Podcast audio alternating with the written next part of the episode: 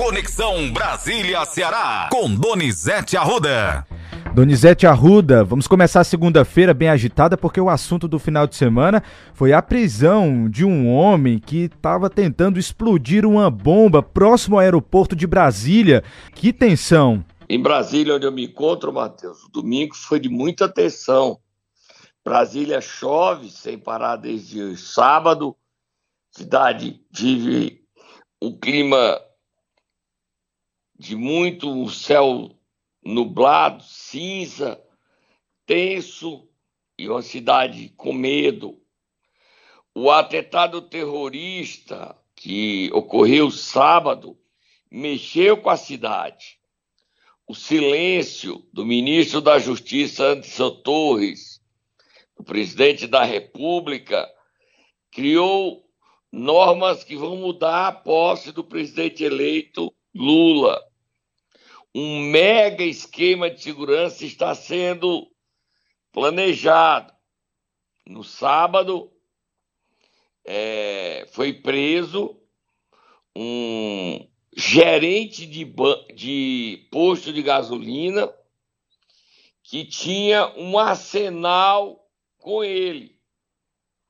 E ele planejava, juntamente com um, outras pessoas, que a polícia disse que tem outras pessoas, quem colocou a bomba num caminhão foi Alain Diego.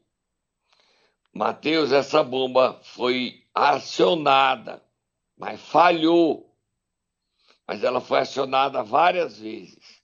Se ela tivesse explodido, não se sabe quantos mortos nós teríamos a contar hoje, Mateus?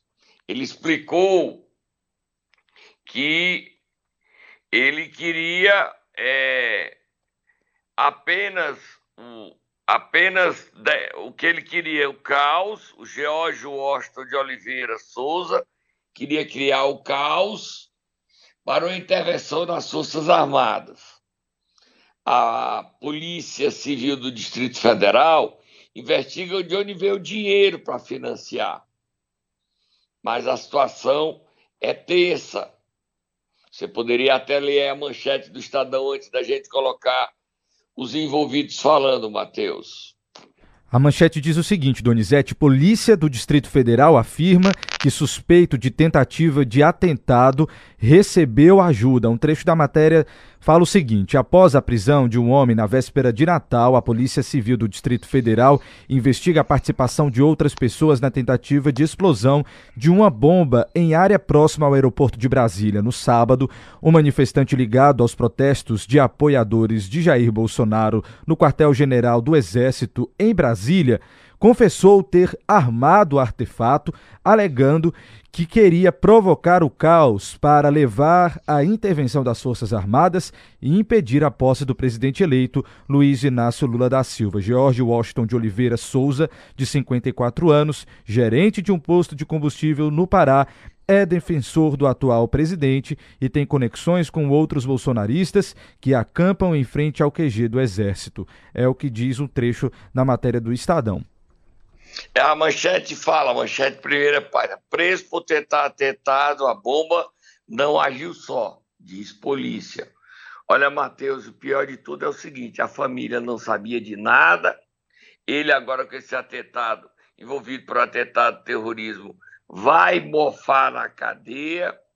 O Exército já deve desmobilizar todos os protestos até o dia 30 Jorge falou que, que a bomba não era para o, para o aeroporto, mudaram as regras, eles, ele que montou a bomba, Jorge Washington Souza, era para explodir uma estação de energia, isso é atentado terrorista.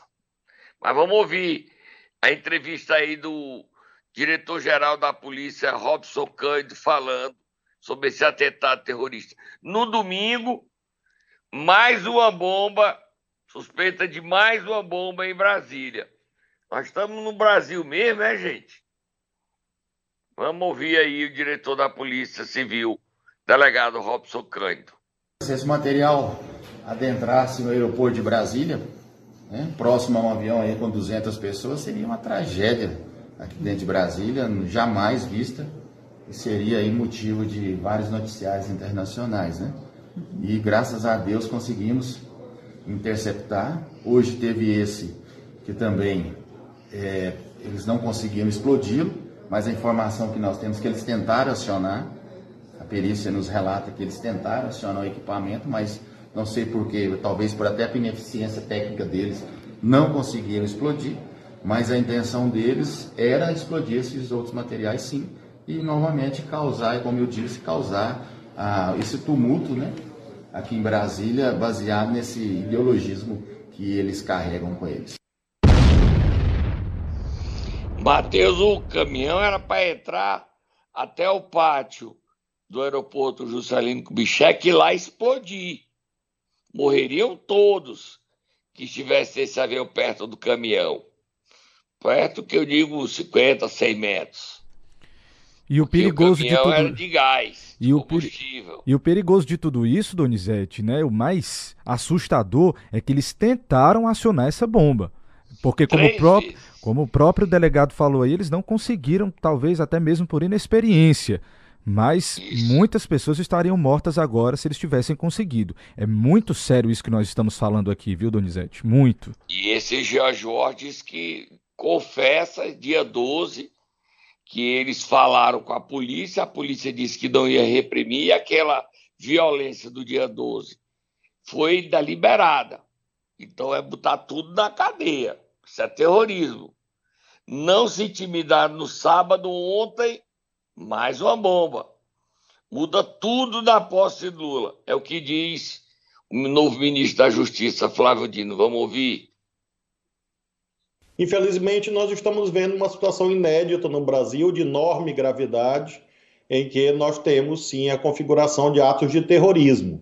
E isso exige a intensificação da ação de todas as autoridades com muita firmeza nos termos da lei, porque isso é rigorosamente inadmissível à luz da Constituição e das leis brasileiras. A Constituição Federal diz que quando há ação de grupos armados contra o Estado de Direito, isso se configura como terrorismo, que é um crime imprescritível, inafiançável e, portanto, um crime gravíssimo. As penas podem chegar até 30 anos de reclusão. O próprio acusado diz que obteve insumos no acampamento, o que mostra que isto está fora da liberdade de reunião garantida pela Constituição, na medida em que esta necessariamente deve ser sem armas. E ele próprio declara que obteve insumos explosivos exatamente no acampamento ao redor da, da organização militar.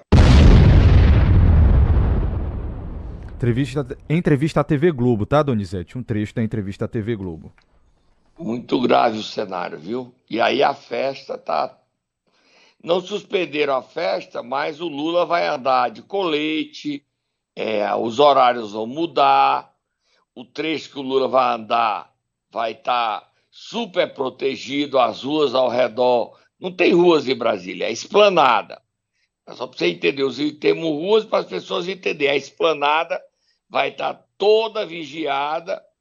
Até se discute aqui em Brasília que o Lula sequer ande num carro aberto para não correr risco de ser alvejado por um tiro de longa distância. Porque no sábado teve esse atentado, no domingo, mais uma bomba.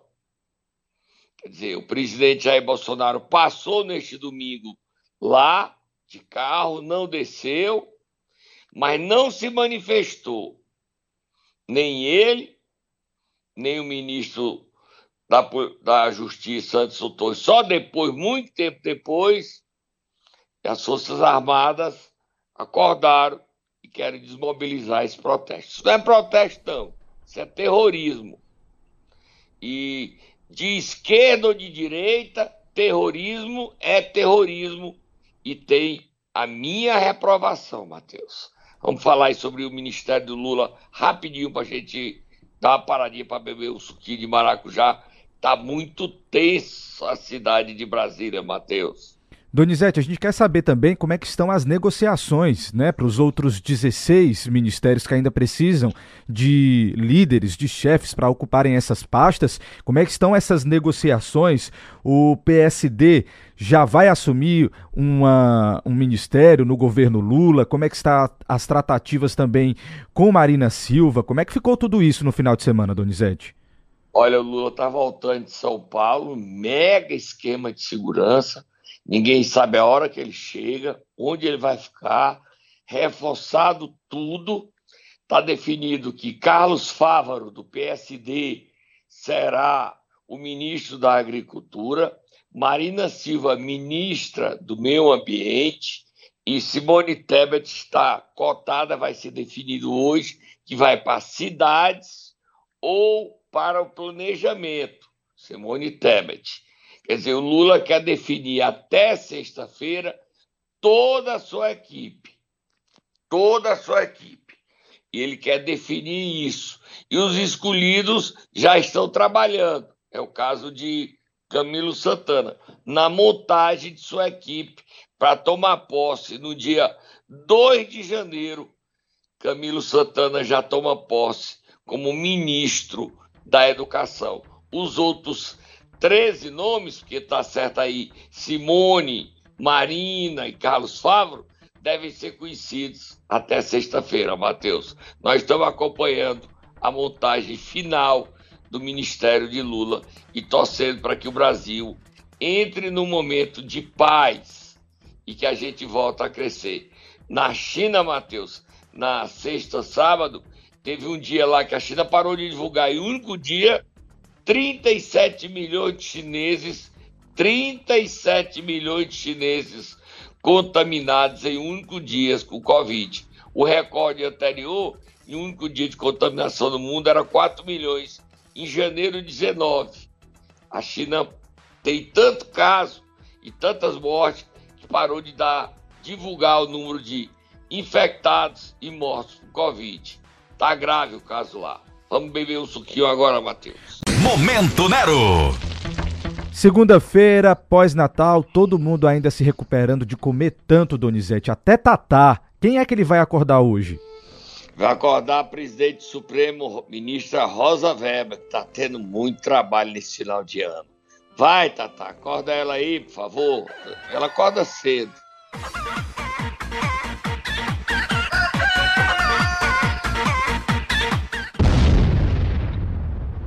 Mateus, o prefeito de Pacajus, Bruno Figueiredo, usou a direção nacional do PSB, Partido Socialista Brasileiro, que não tem nenhum vereador em Pacajus, através do deputado federal Denis Bezerra, para ingressar com um processo contra a posse do vereador Toda Guiomar no Supremo Tribunal Federal.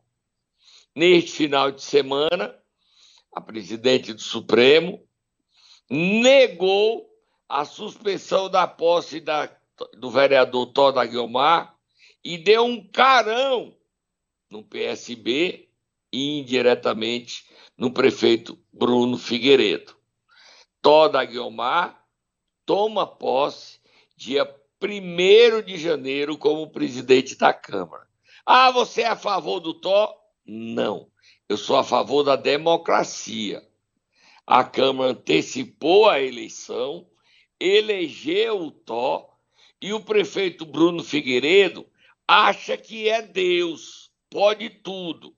Neste final de semana deu uma entrevista dizendo que agora vai caçar a vereadora Cristina Rocha, vice de Tó. O marido de Cristina, junto com Bruno, são responsáveis por um desvio de 7 milhões de reais na prefeitura. É o João Eudes, secretário de Finanças. E o Bruno, como se fosse dono do mundo, quer caçar a vereadora Cristina Rocha.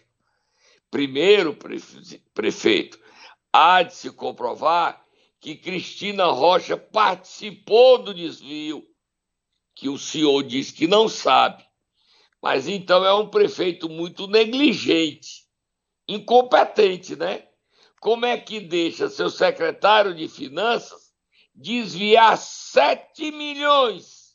Não é um real, são 7 milhões. E o senhor não viu. Uhum. Eu sei que o senhor não viu. Uhum. Viu, Matheus? Uhum. Será viu, não, que Mateus? viu, Donizete? Hum? Será que viu? Viu não. Viu não, Matheus. Coisa. Deixa de ter maldade no seu coração. Tá viu certo. não. Tudo bem. Tá, tá, viu não. O Joelito fez tudo isso sozinho, apesar de dizer da polícia que tudo era rachado com o prefeito. Tanto é que mandou dinheiro para filho do prefeito, para cunhado de prefeito. Mas isso o prefeito não sabia, não. Tudo foi pelas costas dele, tá? Entendeu? Sim, tô entendendo. Vira a né, Matheus? Solta Moab Fogo no Muturo, Moab Fogo no Muturo. E aí foi dado com exclusividade a briga de Elmano de Freitas e Cid Gomes. O pau cantou. Tem musiquinha da briga? Tem, tem. Não é duelo de abestado, não. É duelo de gente grande. Cid Gomes foi a Eumano e não se conformou de não mandar mais no Ceará. Você sabe quantas exigências Cid Gomes apresentou a Eumano? O anúncio ia acontecer sexta-feira. Só que o Eumano, por conta da briga com o Cid na quinta, teve uma nova reunião deles na sexta. O Cid fez seis exigências. Seis o Ciro Gomes, você sabe quais são as exigências, Matheus? Quais são, Donizete? O Ciro Gomes pediu a presidência da Assembleia. Eu, mano, tacou a mão na mesa e disse: não aceito. A presidência da Assembleia é de Evandro Leitão. Eu tenho palavra e honro compromisso. O Ciro Gomes pediu o Porto do Pecém. Eita, Ciro Gomes, danado, guloso.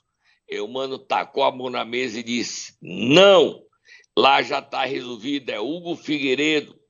O Cid Gomes pediu mais cargos, pediu que eu, mano, nomeasse a Secretaria não de Turismo para Salmito Filho, e sim de Desenvolvimento Econômico, que trocasse a educação por cidades, que ele não quer ir de Valecá, ele quer Roberto Monteiro, que não aceitou, mas ele quer Roberto Monteiro.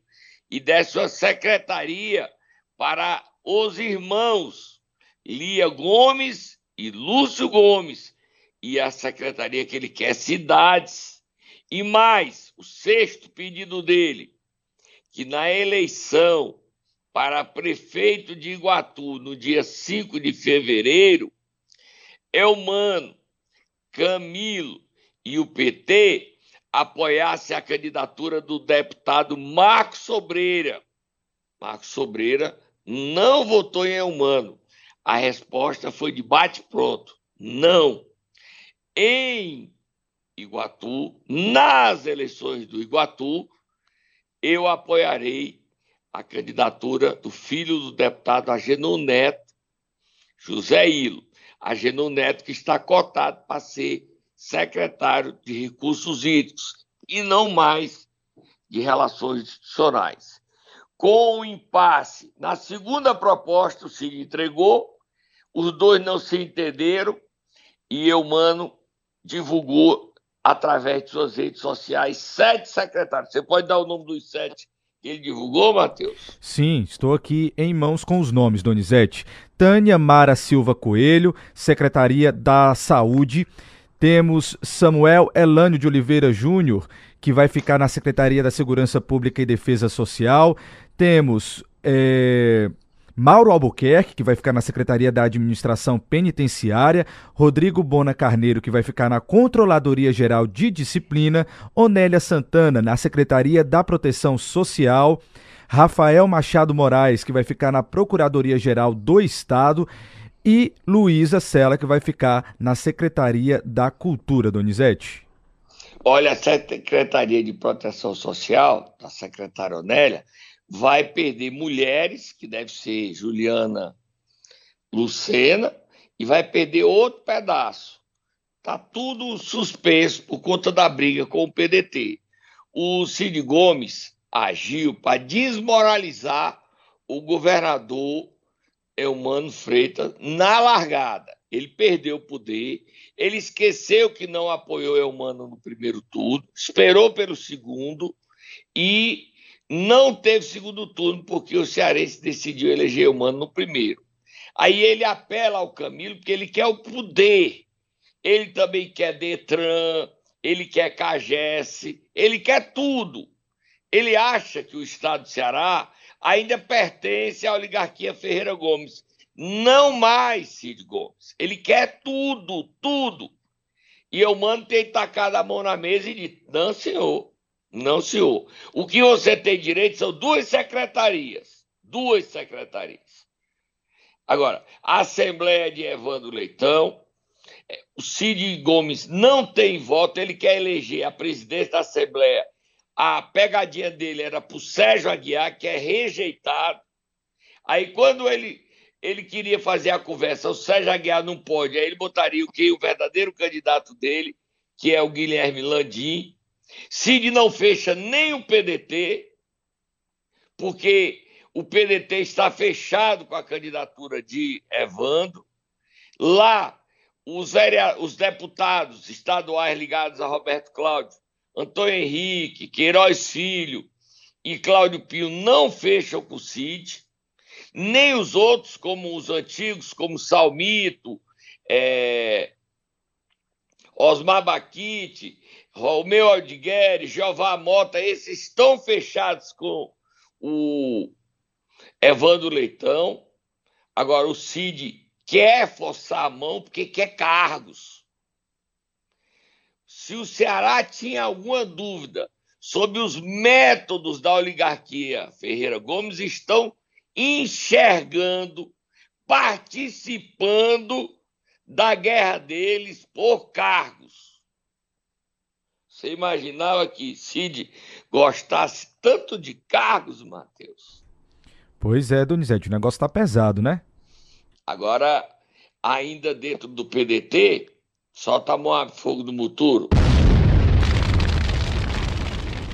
Na sexta-feira, o Zé Sato, na inauguração lá de uma obra na Barra do Ceará, ele criticou o PT. E nesse mesmo dia, houve uma reunião da executiva estadual do PDT, onde nem Cid deu ar da graça mas Roberto Cláudio esteve com o André e lá ficou acertado que o PDT de Fortaleza está livre e independente para assumir o seu caminho. E Roberto Cláudio decidiu que o PDT de Fortaleza é independente e que fará oposição ao governo humano, da mesma forma que o PT faz oposição à administração José Sarto. Nessa linha de oposição, Roberto Cláudio age na defesa da administração de Sarto, e Sarto joga em dobradinha com Roberto Cláudio. O clima está muito inamistoso, os atritos são crescentes, e a gente não sabe onde isso vai parar. Elmano retoma hoje a montagem de seu governo, seu secretariado, e Ciro Gomes diz que, se não for para levar tudo, presidência da Assembleia, não tem acordo. Resta saber como é que essa briga vai terminar. André Figueiredo esteve com Elmano e iniciou um diálogo. André e Cid estão em campos opostos. Cid está agindo por conta própria. Não fala no nome do PDT. Fala, mas não representa. E a briga está feia no Ceará. Cid quer cargos. Cid quer o Porto. Cid quer o apoio a Marcos Sobreira. Quer emprego para os irmãos Lia e Lúcio Gomes. Quer trocar e Dilvan por outro deputado, para que Leônidas possa ser deputado federal. Já conseguiu que Salmito saísse do turismo fosse para desenvolvimento econômico, para que Bruno Pedrosa fosse deputado estadual, mas ele quer mais um, uma, um convocado, no caso Lias, para chamar Antônio Granja, que é adversário, mesmo no PDT, do presidente Evandro Leitão. A briga promete, Matheus. Agora eu posso ir embora. Você já soube todos os detalhes, já soube de primeira mão, né? Com exclusividade, todos os detalhes da briga Cid é humano. Na véspera da posse, né, bem na véspera, falta ainda seis dias, né, Matheus? Exatamente, Donizete. Falta seis, faltam seis dias e é importante dizer que tudo isso, toda essa tratativa, esse jogo político impacta, claro, na vida da população. Pessoal aqui comentando, perguntando no YouTube. Tudo isso é importante a gente saber, esses bastidores que só você traz aí com as suas apurações, porque no final da, no final da ponta vai impactar na nossa vida por aqui, não é isso mesmo? É lógico, a escolha do secretariado, a base o Elmano ter uma base na Assembleia para governar, se vai ter briga, se vai ter muita confusão. Essa briga do Cid para tomar a Assembleia, nem a oposição fecha com ele. O isolamento da oligarquia Ferreira Gomes é gritante e toda a sociedade fica com raiva do Cid querer mandar, mesmo tendo ouvido um recado das urnas que disseram ao Ferreira Gomes: não queremos vocês. Mas na marra, ele quer o poder. Ele quer controlar o Estado. Quer o porto. Por que, é que o Cid quer tanto porto do PCM? O Danilo Serpa saiu de lá. Por que, é que ele quer tanto porto do PCM? Tanto, tanto, tanto. Por que, é que ele quer a presidência da Assembleia? Por que, é que ele quer a Secretaria de Cidades? Hein? Por quê? Pensem. Pense aí, tire suas conclusões. Poder, gente. Poder. Poder. Tô indo embora, Matheus. Amanhã a gente volta.